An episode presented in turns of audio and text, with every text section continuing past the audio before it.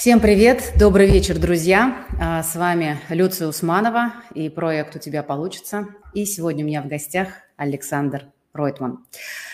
Клинический психолог, психотерапевт, автор и ведущий легендарного а, марафона Ройтмана, практического семинара «Алгоритм Ройтмана», создатель центра Ройтмана, ну и просто прекрасный, интересный человек. Александр, приветствую тебя. Привет, очень приятно с тобой выходить в эфир. Очень рад. Ой, ну что, сегодня, да, спасибо большое, что принял приглашение наше, очень приятно. Ну и поговорим сегодня о такой чрезвычайно важной, ну, даже как-то, что это вещь, понятие, э, состояние, тема наша, это счастье.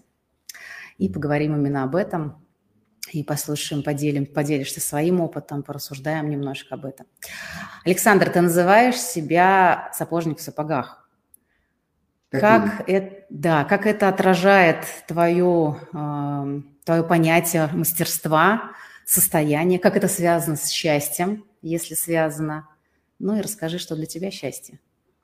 Знаешь, среди коллег, э, э, даже среди старших товарищей, э, лице отцов-основателей э, психоаналитиков, э, юнгианский анализ, очень много говорят о, о некой печальной э,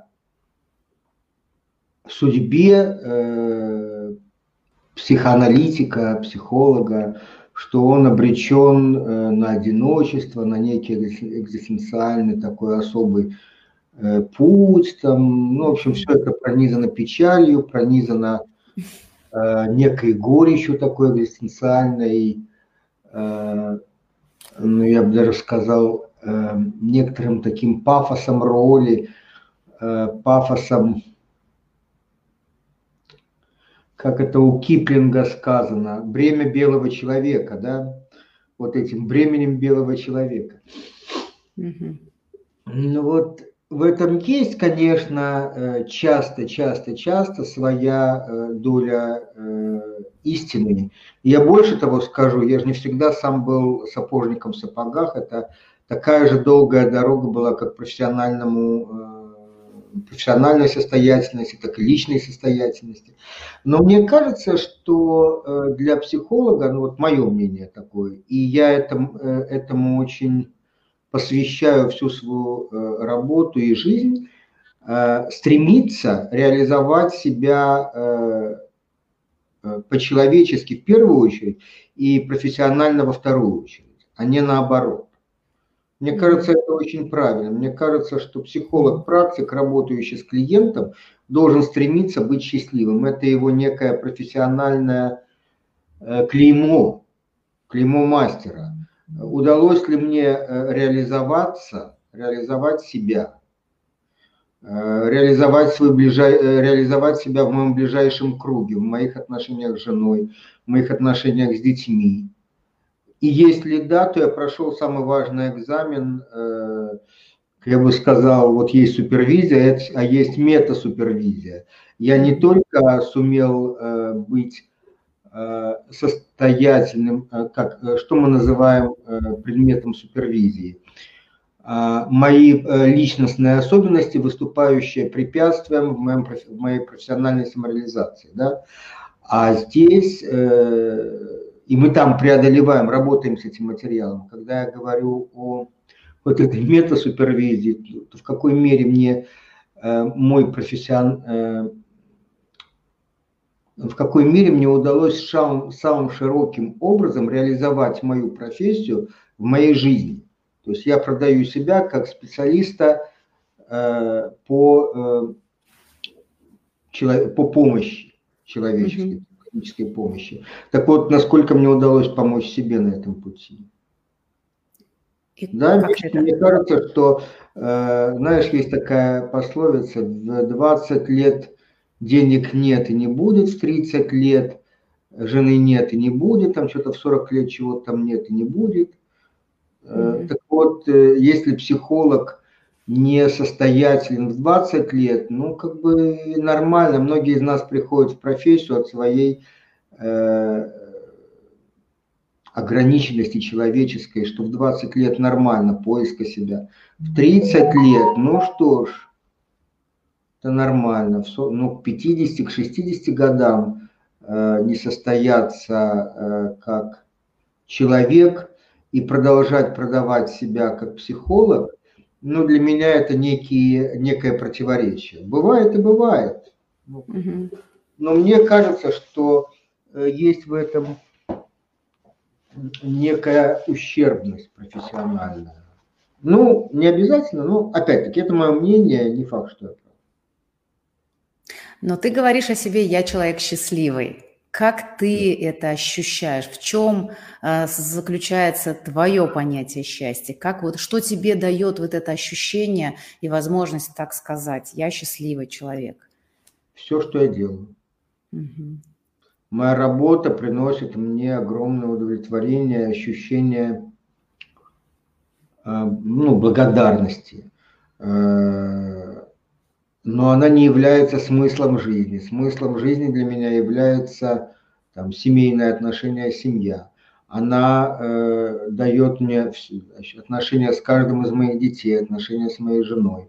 Дает мне это ощущение благодарности и осмысленности, направленности в будущее. Это всегда работа. Например, вот мы 21 год, сейчас будет 20, 22 года, 21 апреля. Мы вместе – и э, за это время у нас сейчас идет девятый цикл семейной терапии. То есть трудности у нас происходят с определенной регулярностью, но мы их э, преодолеваем. Из моих детей пятерых, по крайней мере, у, у двоих сейчас психологи есть свои. Плюс там у меня свой психолог. То есть я все время, мы все время э, быть счастливым – это работа, и э, хороший тон – хотеть быть счастливым, на мой взгляд. Это для меня это, э, ну, как быть здоровым, это признак культуры, что ли. Это э, проявление э, моей культуры, моей культуры, да. Да, вот это мне очень понравилось, ты сказал, что быть, желать быть счастливым – это признак культуры, и это хорошая очень интенция, потому что да. тогда человек действительно есть вот этот маячок, когда он опирается не на какие-то там внешние там, признаки или, знаете, галочки там поставить, вот это есть, вот это есть, вот это есть, а счастья нет. А вот именно действительно поставить себе во главу угла быть счастливым, по-моему, это... Я даже, знаешь как, мне кажется, совершенно нормальным счастливым не быть. Угу. Это не всегда от нас зависит, не дай бог умер э, ребенок. Ну да, да, конечно. Как можно быть счастливым, когда вот на твоих глазах э, твой ребенок, э, на твоих руках сгорел, там, не знаю, не дай бог, от лейкоза? Mm-hmm. Это трагедия. Нормально быть несчастным. Ненормально не хотеть быть счастливым. Вот как я mm-hmm. То есть быть несчастным, не быть счастливым – дело нормальное. Ненормально не хотеть быть счастливым. Не считать это здоровой и правильной целью моей человеческой. Вот, вот это для меня точка отсчета. Вот э, счастье быть, э, счастье в деятельности, счастье быть здоровым, счастье иметь хорошие отношения, счастье иметь детей, счастье, счастье, счастье, которое, состо... которое можно найти в самых разных моментах жизни. И есть такое мнение, что счастье, даже как само слово, это ощущение целостности с части, да, то есть я все части вместе. И в этом есть какой-то свой интересный смысл. Вот как ты считаешь, вот когда человек ощущает себя счастливым, например, в своей деятельности только, а другие моменты жизни, там есть какие-то, а, да, что-то еще неудовлетворительное, или счастье в чем-то одном. Вот может ли человек быть счастливым какой-то одной сферой своей жизни, или все же это интегральное понятие, это то, что охватывает вот это ощущение полноты жизни, как ты считаешь? Я думаю, что очень даже может. Если взять какого-нибудь, например, как его зовут, как его зовут, э, наш э, российский великий математик Перельман. Угу. Вот, ну вот Перельман, который, откр... Э, который доказал теорему этого, как же его зовут, Наэл. Да, да, да, да. Ну, Видите, я поняла тоже, сейчас не вспомню слово. Да, да. Я, думаю, угу. я думаю, что он, э, я думаю, что он э, в своей деятельности, в своем, э, своей великой победе, вот этой, которую, которую он совершил, э, как, как ученый, как математик, э, очень много было счастья. Угу. Огр, ну, как бы, ог, огромное счастье э, взять Бога за бороду. Я думаю, ну как бы я никогда не был ученым, для меня это никогда не было вызовом, челленджем, но, э, но я думаю, что это великое, э, великое счастье. Но в целом ряде э, человеческих его проявлениях я не думаю, что он состоялся, чувствует себя реализованным. И я думаю, что каким бы он ни был особенным, я думаю, что для него это ну, есть у него некое чувство несостоятельности. Как он принимает себя в этом вопрос? Особенно, когда он уже совершил это свое открытие, когда, вот, когда он оказывается, я думаю, что он оказался в итоге в этом комплексе Мартина Идена. А, ну, вопрос, но я думаю, что счастье в его жизни было. Ну, не знаю, надо его спрашивать, конечно. Мне всегда кажется, что это, ну, не прикольно Э, быть счастливым в работе, не быть счастливым по-человечески, потому что, э, ну, мне кажется, всегда казалось, что человеческое поглощает э, рабочее, профессиональное, даже общечеловеческое, что намного круче быть отцом и мужем, чем президентом и лауреатом Нобелевской премии. Ну, мне так всегда казалось. Ну, это тот выбор, который сделал когда-то я. Очень может быть, что Эйнштейн со мной серьезно поспорил. Угу. То есть получается, что каждый сам для себя определяет а, вот то счастье, что ну, важно. естественно, я думаю, что да, потому угу. что потому что для кого-то, э, ну, не знаю, я думаю, что это очень личная оценка. да, я... Меня, да. То, что это лично, я думаю, что ну, это действительно так, но нет ли здесь, знаешь, такого вот, ну, попытки, что ли, э, спрятаться, да, вот здесь я счастлив, а в других областях я, условно говоря, не реализовался, ну, вот я же здесь, э, вот у меня все получилось. И так, так, история ведь знает таких примеров, когда люди достигали больших успехов, а, реализовывались профессии, и у них был просто, там, ну, не знаю, вау-эффект, и люди считали, что вот эти-то люди, они всего добились. А на самом деле, как выясняется, там, в мемуарах или после того, как люди, к сожалению, оставляли там, записки посмертные, да, и такое тоже происходило, что, оказывается, люди были глубоко несчастны в личном. И ну, это не бывает, бывает, потому что есть, например, какой-нибудь Эйнштейн или Перельман, а есть какой-нибудь Черчилль. Я смотрю на Черчилля, у меня в животе бурлит от восторга. Да. Человек, который счастлив в семейной жизни, счастлив в бизнесе, счастлив в своих собаках и этих самых и э, быках, и счастлив в своей работе, и в своих детях и доволен, ну, в общем, и на государственном, на самом узколичном уровне состоятель. Мне очень прям так нравится. Мне больше нравится как Черчилль, чем как, э, чем как Эйнштейн или тем более Перельман. Но я думаю, что Перельман вполне себе э, спросил его, он, он скажет, что он окей, что он очень в порядке, что он э, велик, э, что он, что он держит Бога за бороду, а вы все копошитесь в своем муравейнике. Ну и кто с ним может спорить? Ну он да. Лучше знает. Ну, да. Лучше знает. Он лучше знает относительно себя, это точно. Да, да, да. Ну вот опять-таки, а я даже не относительно себя, даже вот я смотрю на Черчилля, и, допустим, или Хемингуэя, или, допустим, Перельмана. Мне, я для себя выбирал бы, конечно, Черчилля, Черчилля и даже Хемингуэя. А перед бы не выбирал. Да. Как костюм такой.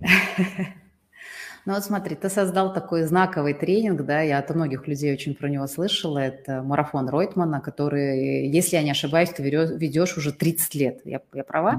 Не 35, 30. Ага, ну это, я не знаю, я больше такого не встречала, чтобы вот один тренинг и так долго жил, и про, про него всегда ходили такие вот э, самые Разные, разные да, хорошо.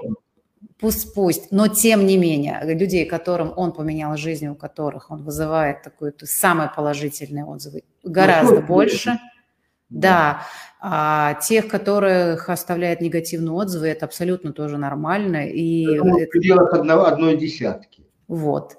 И понимаешь, тут же не вопрос того, что он там тотально, все говорят, э, ну как бы сто процентов. Есть вопрос то, что он, он столько лет, и это действительно то, что людям помогает, это меняет их жизни, и отзывы, конечно, самые популярные. Я тебя хочу здесь спросить, вот можешь ли ты этот, это свое творение на, как бы поставить в один ряд, например, тем, что у тебя есть дети, да, и они дают тебе счастье, и ты через свой марафон даешь людям возможность поменять свою жизнь. Для тебя Нет.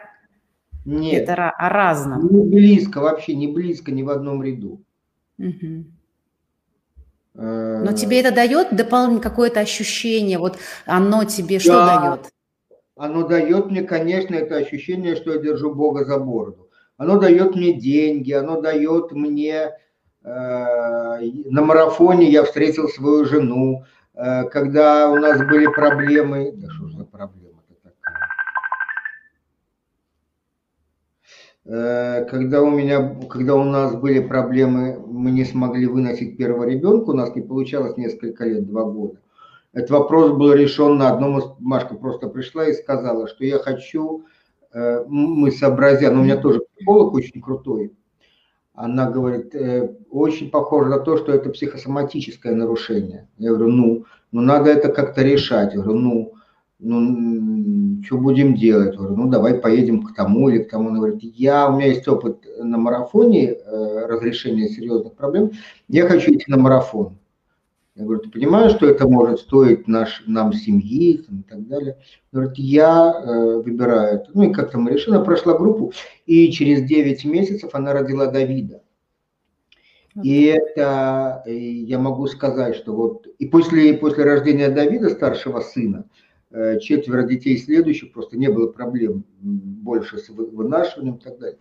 И я могу сказать, что да, мой марафон принес мне и семью, и детей, и деньги, социальный статус, ощущение благодарности, вот этой э, места в обществе. И это, конечно, бесконечно важно для меня, но рядом не лежит э, с тем, что для И я бы Несмотря на то, что это такое твое творение. Вообще ни в одном ряду. Вот mm-hmm. сын, сыновья моей дочери – это творение, а это работа. Но все же работа делает тебя счастливым? Да меня все делает. Меня и весна делает счастливым. Меня и делает счастливой в этом разговоре. И меня многое делает счастливым, но не все делает меня отцом, не все делает меня человеком. Угу. Моя работа не делает меня человеком, моя работа делает меня психологом. Отлично, я как бы ничего плохого про это, кроме хорошего, не скажу.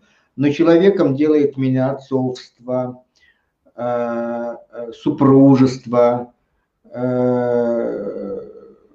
ну вот, ну вот ощущения какие-то очень, очень, очень человеческие роли делают меня человеком. А вот скажи, счастье – это все же э, такое состояние, когда мы испытываем как миг, как некое вот, ну, проживание, да, короткое по времени, или оно растянуто по времени, или это мо и, и можно ли сделать его таким пролонгированным по жизни? Смотри, ты задаешь мне вопрос э, про нас. Я про нас не знаю, могу про себя сказать. Хорошо, расскажи на своем опыте. Как в любви. Я могу локально, э, ну вот, бывает такое, э, чаще с младшими, старшие уже как-то с этим, это переросли. Мне там Тима говорит, может сказать. Ну, мы с ним вступаем в конфликт, он может сказать мне, я тебя ненавижу. Угу. Это моя дочка младшая, можно сказать. Папа, я тебя... Но она э, чаще говорит, не я тебя ненавижу, она может сказать. Папа, можно я тебе скажу плохое? Ну, говори, любимая дочечка, говори. Папа, ты меня бесишь! Так вот, в таком, такой, таком искреннем порыве. И э, меня это даже вот минимально не пугает, потому что это такое, э, ну, она и у меня так, и я там могу также быть в таком же порыве по отношению там, к Машке или Машка ко мне. Я сейчас очень злюсь на тебя, тебя mm-hmm. прям ненавижу. Но у меня внутри есть большой покой относительно э, страшного водоворота в огромном Тихом океане. Ну, этот страшный водоворот, там, безумный вулкан, в Тихом океане, ну, как бы, ну, ну безумие стихии э, в океане тихой стихии, которая тоже, как бы, она тут штормит, там, там штиль. И вообще Великий Тихий океан.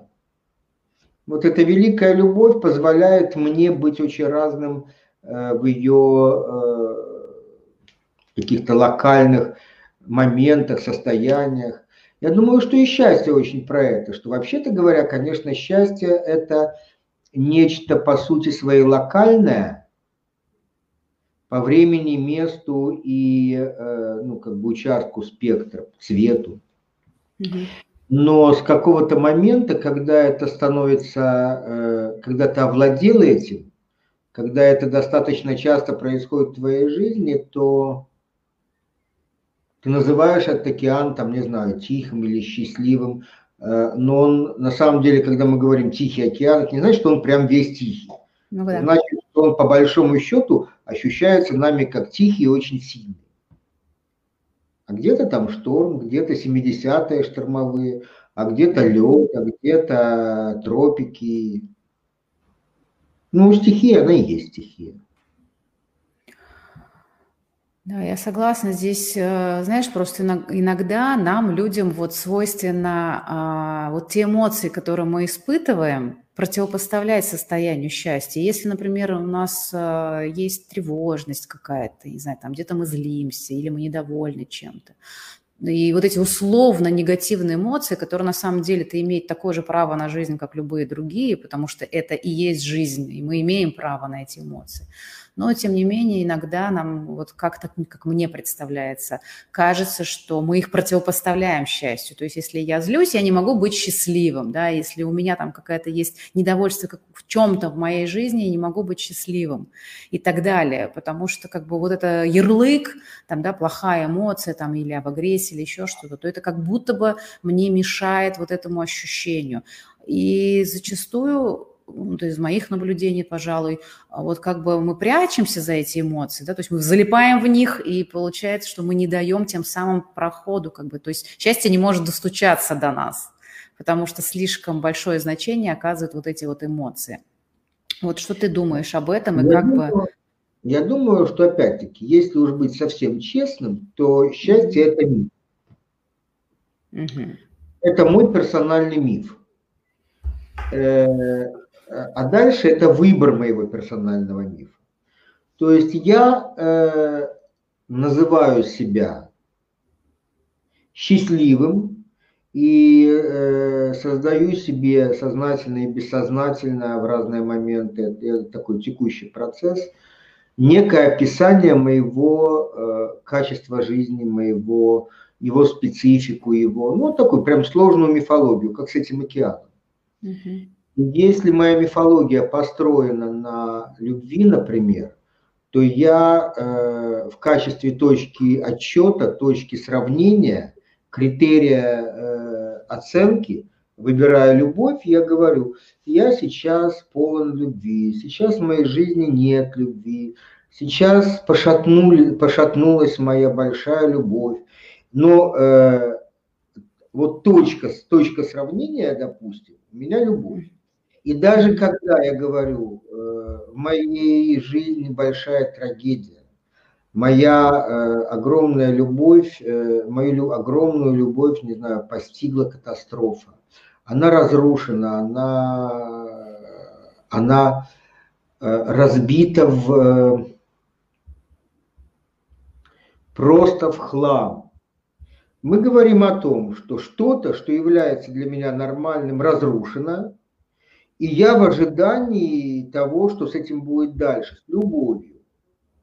Если же э, в качестве такой точки, там, или такая точка счастья, я сейчас я всегда был счастливым, или я был счастливым в последнее время, а сейчас это счастье, оно как будто расстроено, оно как будто утрачено, оно, то есть есть некая пресуппозиция, что счастье было, что оно должно быть, что оно э, является точкой отсчета, но оно у меня нарушилось, и, соответственно, нормальным поведением будет делать что-то вокруг этой категории счастья.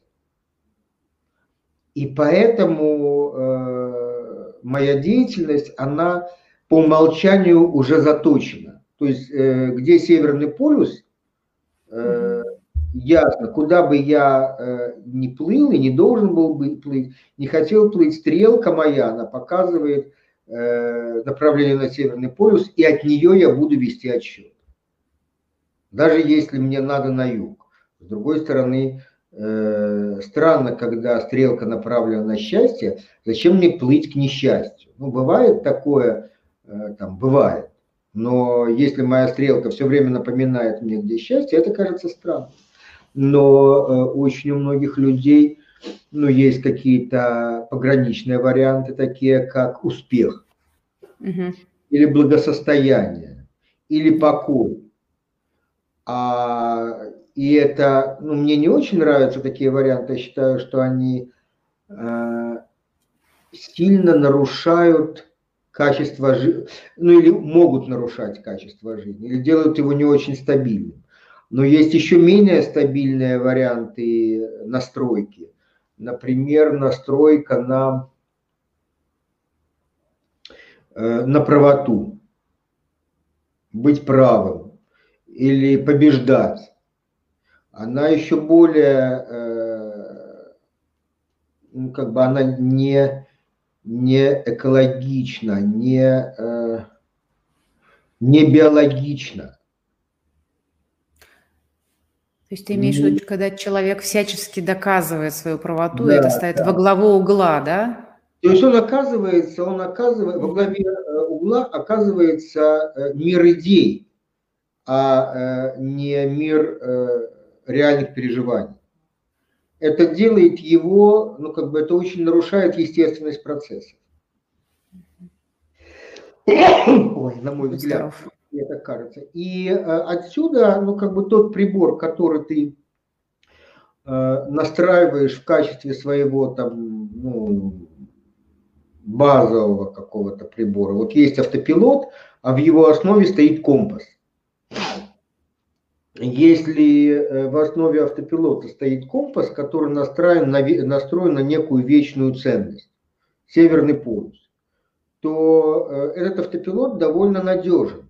Если твой автопилот, например, настроен на GPS, он, менее, он менее надежен, потому что GPS мы повесили спутники, пока спутники висят, есть GPS.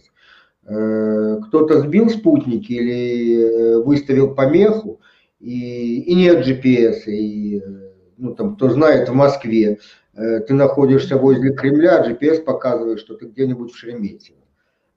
Сбит, сбито, этот прибор, он не очень надежен он э, основан на мире идей, а не на мире э, реальных ценностей. А могут же быть еще хуже, э, еще более ну, такие формальные критерии для такого автопилота. И вот, выбирая автопилот, такую вот систему описания жизни, которую я для себя фантазирую, от этого очень сильно зависит, вот от этой мифологии моей очень сильно зависит, э, как я оцениваю свою жизнь, как я оцениваю свое состояние, как я оцениваю свое движение. То есть это все равно получается такая личная, личная история, личное проживание, которое мы можем окра... окрасить. Нет, я бы сказал не лично, я бы сказал э, семейно даже родовая, даже государственная, даже политическая. Там, что мы нынче обзываем скрепами. То есть э, очень, очень по-разному э, там мировая революция в качестве такой базовой скрепы. Ну, вот есть у нас в России такое, э, такая категория скрепы. Э, наша не знаю, этническое самосознание, государственное самосознание, понятие граждан. Ну, элементарно можно взять гимн и послушать, на какие ценности он настроен. И это то, что, э, опять-таки, создает некую мифологию. Другой вопрос, что э, как, насколько эта мифология цел, целостна. Э, можно ли сказать, что когда я провожаю моего сына в армию, когда звучит гимн Советского Союза, встаю я и встает мой сын. Провожаю моего сына в армию, и он э, насвистывает э, гимн Советского Союза, говорит о гражданской позиции. Э, э, отправляю его, э, там, иду с ним на свадьбу и говорю ему о моральном кодексе строителя коммунизма.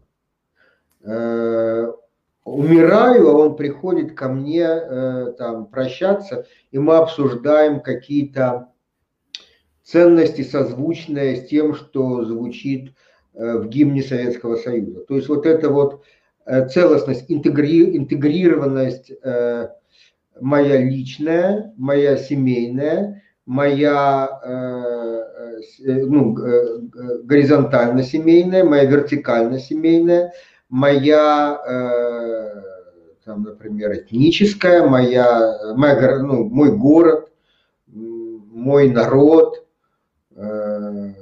моя страна, Э, там, вот насколько оно, э, насколько оно прошито в едином, э, грубо говоря, мифе. Угу. Если это так, например, в Америке, у каждого там, ну, в каком-нибудь Техасе, в каждом, на, в каждом поместье, в каждом там доме стоит флагшток с флагом. И это говорит там, и на самолете военном и гражданском нарисован флаг. Один да. и тот. И э, будучи там, при, приехав в какой-нибудь там университет, там, Вашингтон там или не знаю куда там, где там университет хороший, я говорю, я техасец. А приехав в Китай, я говорю, я американец. А женившись на э, афроамериканке, как это сегодня полагается говорить, или на китаянке, я говорю, мы американцы. Угу. Это хорошо работающий, вот цел, целостно интегрированный миф. А вот если у меня это сильно нарушено, если я при слове, ну вот я рожден в Советском Союзе, и если я, э, меня спрашивают, где ты родился, Э, я говорю, я родился в Узбекистане, в Советском Союзе, в Ташкенте. И кто ты? И у меня в голове прям сразу мелькает э, такое расщепление. Я совок, я, э, я еврей, я э, гражданин Российской Федерации, я э, я бумер, такая вот очень разнородная такая солянка, где за каждое, по каждому моему э, имени, по каждой моей роли у меня есть э, минимум два мнения относительно себя, минимум пара коннотаций. Это очень э, нарушает э, вот эту мифологию ее мощность. Вот э, насколько я ощущаю себя стоящим на плечах э, моих родителей, моих э, дедов, бабок, моих там, не знаю, моих. Насколько вот эта преемственность для меня целостно переживается. Насколько она своими корнями уходит в государство, а головой э, в бессмертие. В России это сильно нарушено сейчас. Ну, для этого есть объективные причины. Три государства, ну, да. минимум три государства за, за одну жизнь. Ну, получается, в какой-то степени, э, и зачастую даже в большой степени, это может э, подбивать, да, некие такие первоосновы того, на что человек опирается, потому что там родовой, родовая история, да, там страновая история, это то, что в том числе нам дает некий базис, некие вот эти ценности, да, то, о чем ты говоришь. И в таком случае, если, как как, ну, как пример это эти приводишь, и какие-то эти истории в мифологии внутренние, они подбиты, да, то есть э, есть некие вот эти, но будем объективны, Надо разные. Надо себе отчет, что это в любом случае, э, при всем при этом, э, как называется, э, медиамиф, не медиа, как это называется, пропагандистский миф. Угу.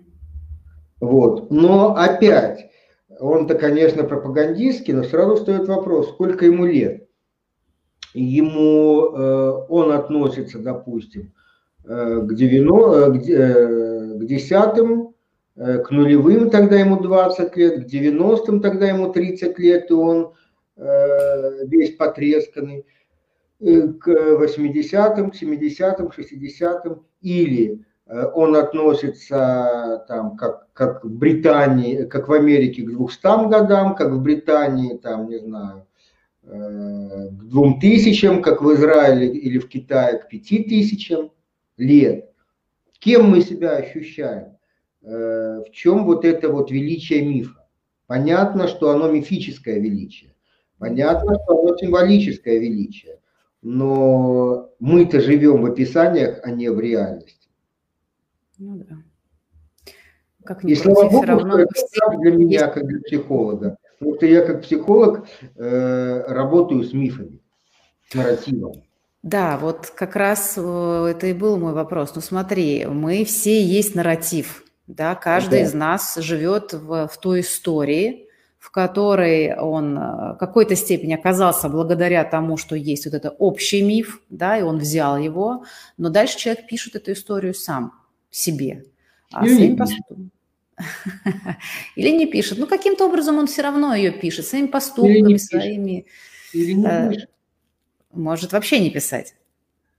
Э, может не просто не писать, может, э, может не писать как позиция, может не писать как жертва. Тоже по-разному бывает. Ну, вот Подожди, если, если он выбрал историю, позицию жертвы, он же тоже какую-то историю тем самым транслирует транслирует, но он ее может э, очень, как сказать, консервативно, э, консервативно сохранять. Ну почему? Кто-то идет к психологу, а кто-то э, в хорошем случае ржет над этим, а в плохом случае даже, и, даже не, не, не мыслит такими категориями.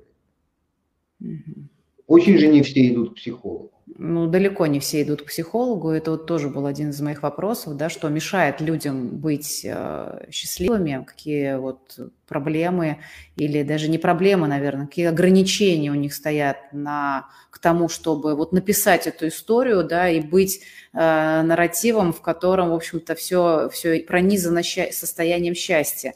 Потому что, опять же, это все зависит от того, как мы к этому относимся, да, как мы себя ощущаем в этом, как мы вообще соотносимся с этим состоянием счастья.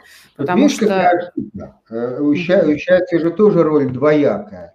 Э, мы растем за счет кризиса, за счет внутреннего конфликта, за счет того, что наши старые модели изживают себя, э, и нас прижимает, просто раздавливает о потолок. Ну, например, я нахожусь в чреве матери, и мне там просто идеально рай э, в степени рай. Еда, ну, я, наверное, не у всех, не, у, не у любой матери – не при любых обстоятельствах, но если все хорошо, любая моя потребность э, определяется и удовлетворяется в тот же миг.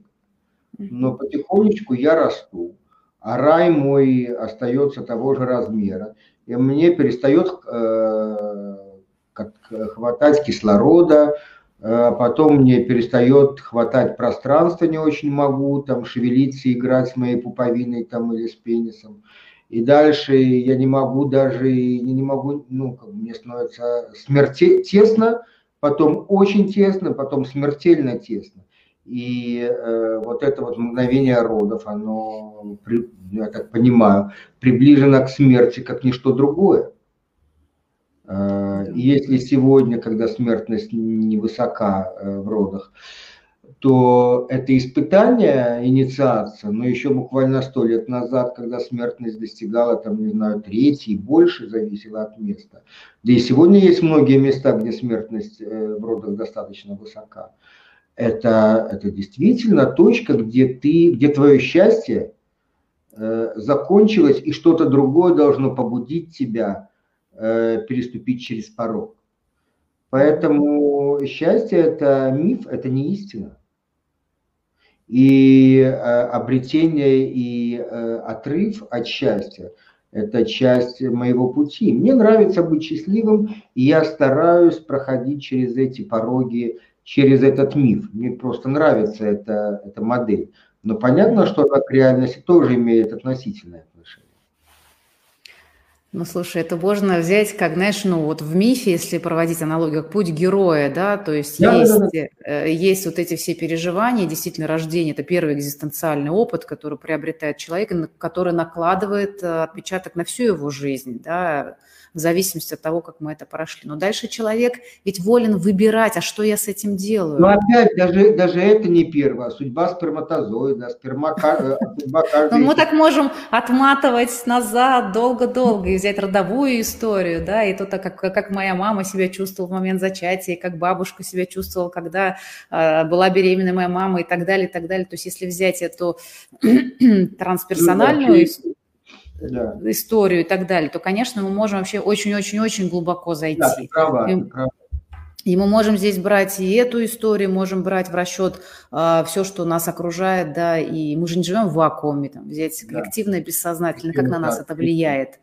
И все это, опять же, сшито, да, вот так вот с той, и с родовой, и страновой историей. И здесь очень много, на самом деле, пазлов, из которых как в итоге... одеялка. Как лоскутное одеяло, да, и это такой пэтчворк, получается, который мы, в общем-то, из, из чего мы и состоим, по большому да. счету, потому что во всем этом есть некая э, часть, которую мы себе присваиваем.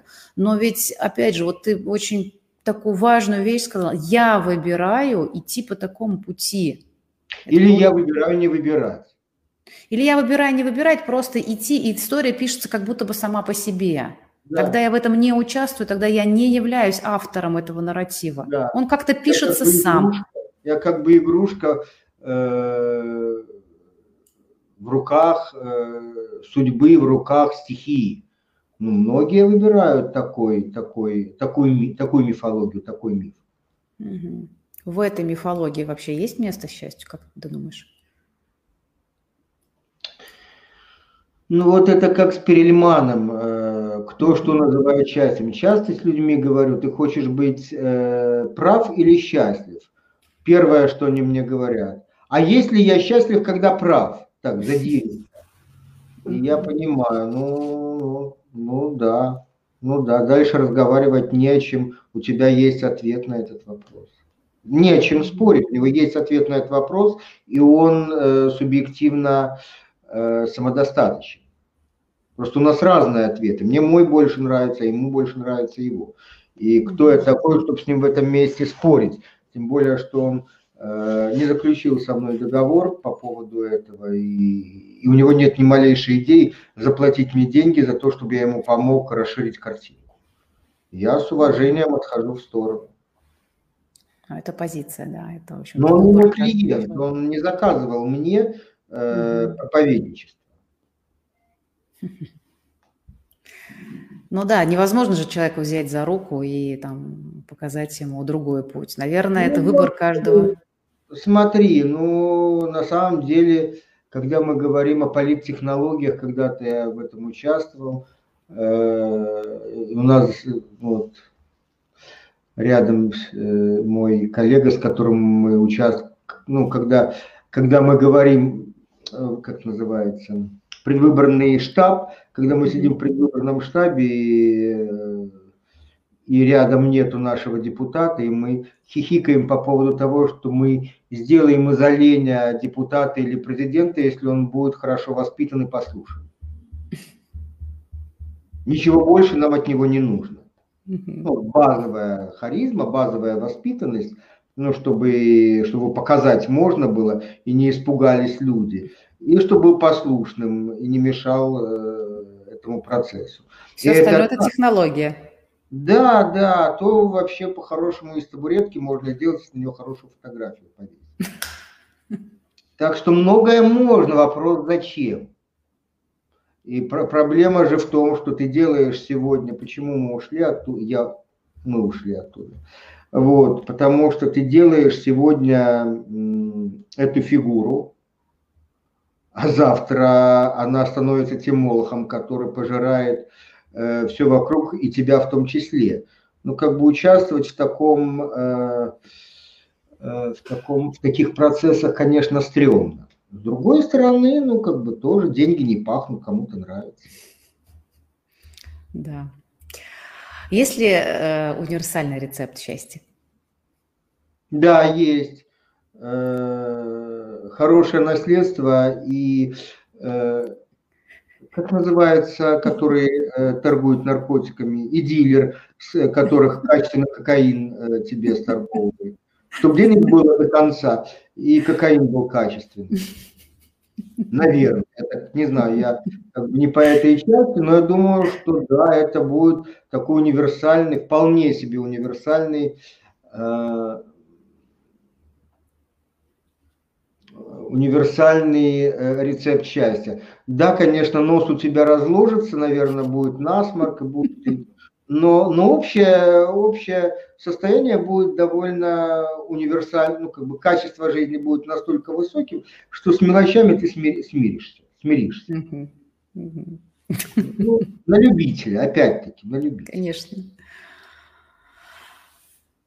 Так, ну смотри, вот я, у меня еще один вопрос есть такой к тебе. Что помогает лично тебе быть счастливым? И что бы ты мог порекомендовать э, людям, которые слушают Это уже нас? два вопроса. Значит, два вопроса.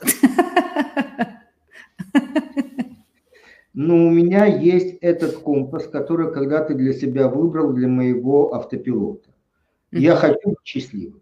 Э, мой, э, когда, когда мне сказали, тебе компас, вот эту базовую настройку, от чего плясать твоему автопилоту, э, ты какой возьмешь? Я спросила, какие есть. Ну, они мне говорят, там, правота, победа, бизнес-состоятельность, финансовая обеспеченность, социальная э, значимость, э, самоудовлетворенность. Ну вот к чему привез? Я говорю, я хочу быть, например, счастливым. А как ты узнаешь? А у меня в животе бабочки. Угу. Бабочки в животе. Я говорю, да, да, запишите. Вот бабочки в животе. Ну окей, записали. Сейчас э, вот такие тебе подходят, я примеряюсь, да, вот самое то, в самый раз.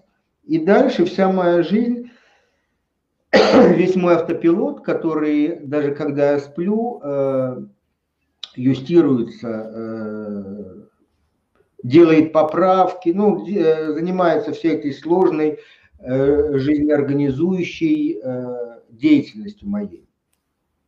Не то, что я делаю, а, а то, что это все организует на метауровнях. И для меня эта стрелка, она вот направ, направлена на бабочек. Я хочу быть счастливым. Для меня это ценность. Я помню, когда я женился, и мы ругались э, с женой, я орал. Я говорю, я э, всю свою жизнь вложил, чтобы быть счастливым. Для меня это важно, для меня это ценность, и я не дам тебе э, помешать мне вот в, этой, в этом моем прям вот. Она ржала надо мной и говорит, эки ты однообразна, в общем, вся, всячески надо мной насмехалась, но в итоге как бы, деться некуда, мой автопилот вот по, поэтому сверяется. И это для меня, ну, у меня это работает. А и второй вопрос, как ты задала еще? А второй был, чтобы вы порекомендовали нашим зрителям, слушателям, как, чтобы им внедрить свою жизнь, на что опираться, чтобы им помогало. Все-таки свой компас может как-то настроить. О, это вопрос из той же серии, что есть ли универсальный рецепт. Нет, ну как бы э, рецепт ну, есть. Да где же его взять? То есть кокаин это действительно универсальный рецепт. ну где же взять наследство, чтобы у тебя было денег на, на, на этот самый качественный кокаин до самой смерти? И чтобы... Да, ну все же, вот что бы ты мог да, порекомендовать а, нашим слушателям? Сказал, научись сомневаться. Угу. Но э, тот, кто, э, тот, кто дорожит знаниями или верой, мое предложение научить сомневаться кажется ему, ну, кажется, с очевидностью вызывает у него протест. Ну и против этого протеста сложно попереть. Можно, наверное, через систему образования это как-то э, проповедовать, обучать там и так далее – но довольно трудно достучаться до человека, который э, выбрал для себя веру, сказать ему, ты веришь в Бога? Он говорит, да. А тебе не кажется, что было бы интересно в этом посомневаться? Он на тебя смотрит, говорит, «Э, как это посомневаться? В чем посомневаться? В том, что Бог есть. Хочешь сказать, что его нет? Я хочу сказать, что посомневаться и в том, что его нет. То есть он сразу попадает э, в модель, которая ну, не просто не совпадает с его моделью, которая находится в другом измерении от его модели. Или там, допустим, э, я знаю, а ему, я ему предлагаю, а вот как насчет посомневаться? В чем посомневаться? Ну, в том, что Земля круглая. То есть, хочешь сказать, что Земля плоская? Ну, я предлагаю посомневаться и в том, что Земля плоская вот тут один э, часть людей скажут, ну ты вообще нормальный, мне вообще даже разговаривать с тобой стыдно с этого момента. Ты из тех, которые. А кто-то говорит, ну окей, давай поболтаем. Ты хочешь мне доказывать, что Земля круглая? Или хочешь мне доказывать, что Земля плоская?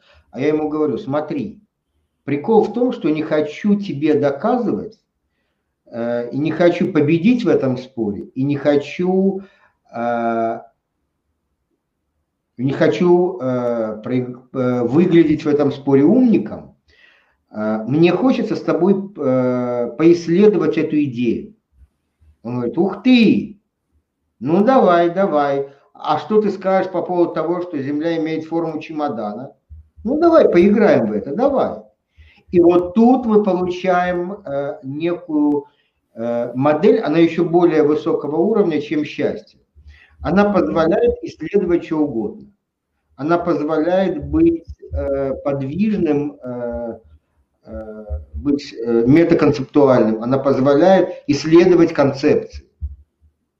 Потому что счастье, как мы говорили, э, такая же ограничивающая убогая концепция, препятствующая росту, как э, вера, знание и ну, вот сомнение, мне кажется, что как раз э, если оно внутренне уравновешено э, критериями, то она довольно, ну, она как бы очень отражает творчество, дает ему место.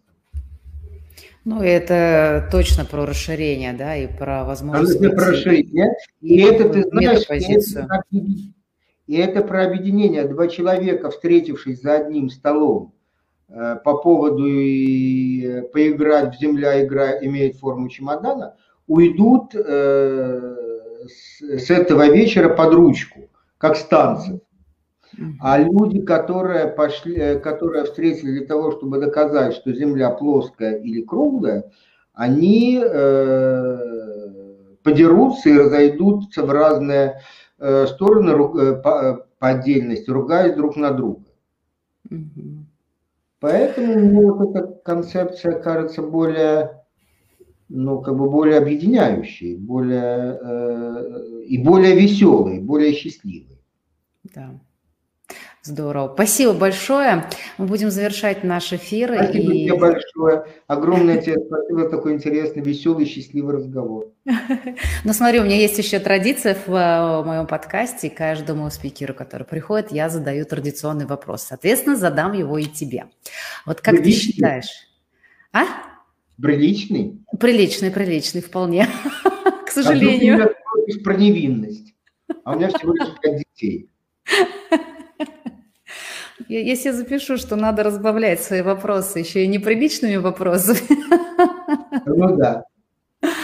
Смотри, вот э, на, на твой взгляд, а почему у человека получается или не получается?